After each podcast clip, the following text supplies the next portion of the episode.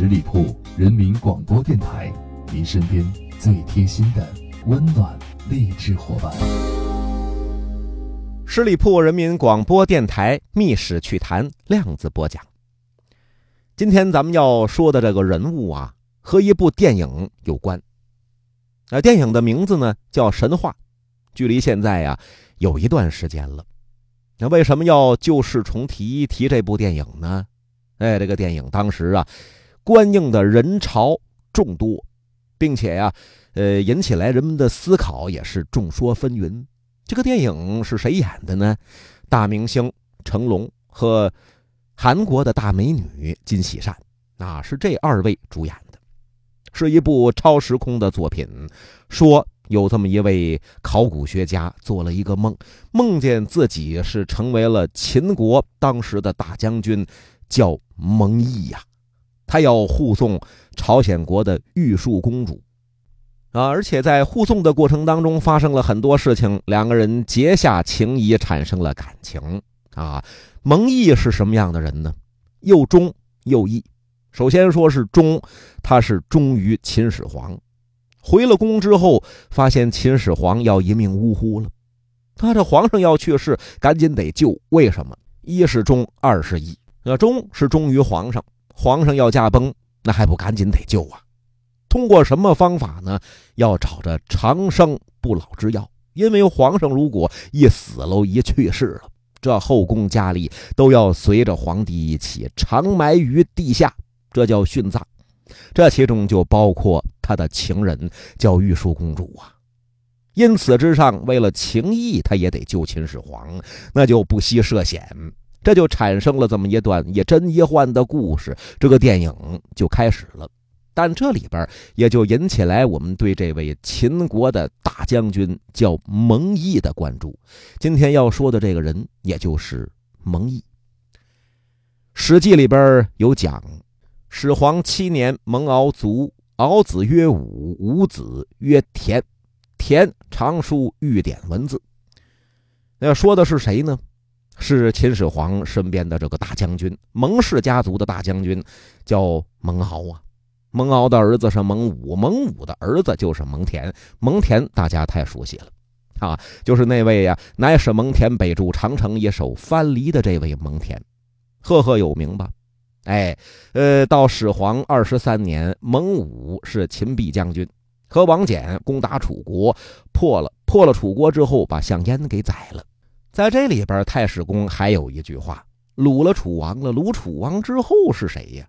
嘿。蒙恬第一叫内助乃兄，怎么个内助乃兄啊？蒙恬大家多了解呀，历史上曾经是却匈奴七百余里，匈奴不敢南下而牧马，是不敢弯弓而抱怨，大家呀都不陌生啊。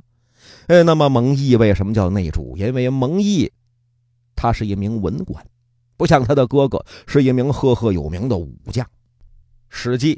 蒙恬将军传，啊，始皇乃使蒙恬发兵三十万北击胡，掠取河南地。在公元前的二百一十四年，又攻取了鲁梁地呀，为桂林呢、象郡呢、南海，啊，西北赤足匈奴，以为三十四县。那个功劳，呃，立的咱们现在来讲都不像话了。那满朝上下就属蒙恬一个人。因为蒙恬他是出身于一个世代都是名将之家，那不刚才讲了吗？祖父蒙敖，父亲蒙武，那都是秦国名将，而且深受家庭环境的熏陶，自幼就是胸怀大志。这蒙恬，蒙毅的哥哥，作为在武将之家成长起来的蒙恬，从小的志愿就是成为一名出色的将领。啊！我要像我的父亲，我要像我的祖父一样，在战场上永远用这个站立的姿势，干嘛呀？维护我身后秦国子民和土地。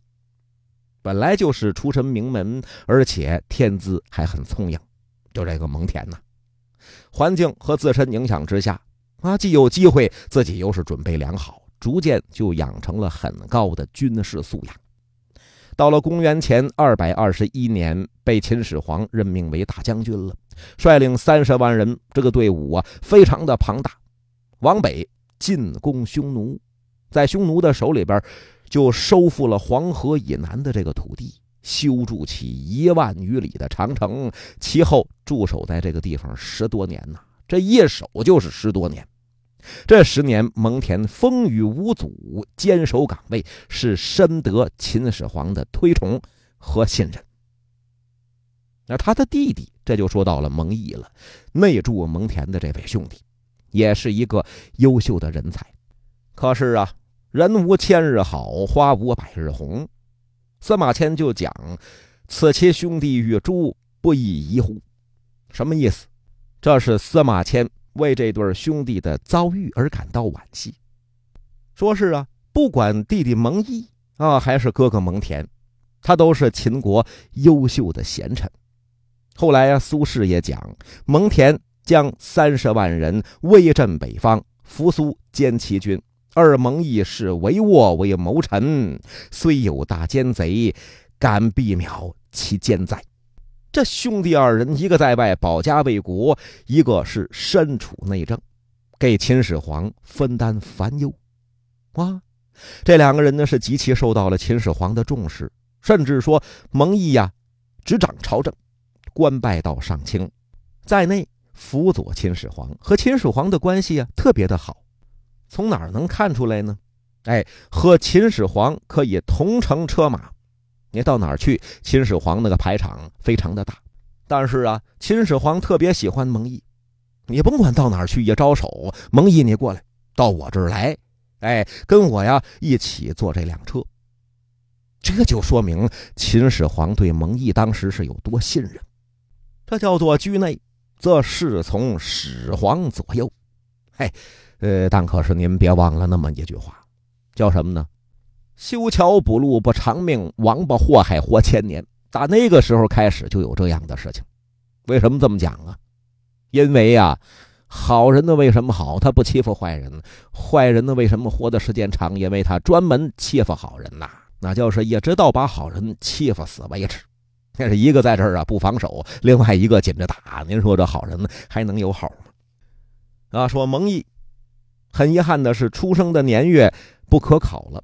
那已经是考察不着了，咱们只知道他是出名的蒙敖之孙啊，蒙武之子，蒙恬的弟弟，秦朝的大臣。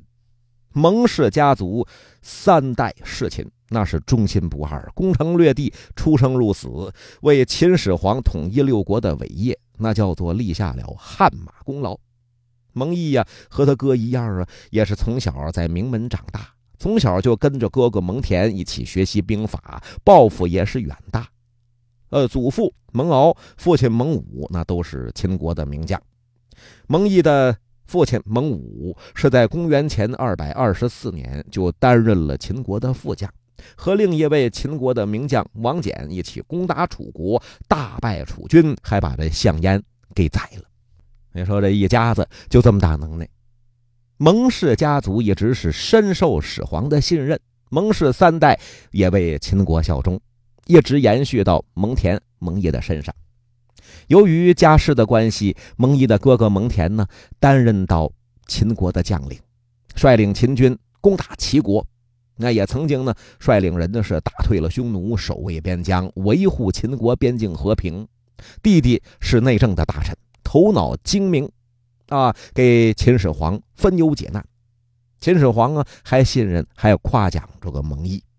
啊，外出的时候，这才是两个人好的跟亲兄弟一样啊！咱俩坐一辆车吧，啊，呃，恨不得是食而同桌，叫做寝而同榻，就好到这个份上。但可是刚才咱们讲叫做人无千日好，蒙毅虽然是位高权重啊，但是是从来不乱用他的职权，甚至是面对权臣赵高违法作乱的时候，都不徇私啊。赵高，咱们都知道，那也是秦始皇身边的红人啊。但是面对这么一个人，你不是犯了错了吗？犯了错，我一样收拾你，不徇私枉法，秉公执法，惩罚他。那依照法令要判处赵高死刑啊。当时那是，但可是秦始皇却不忍心，赦免了赵高，并且后来一来二去，这还恢复了赵高的官职了。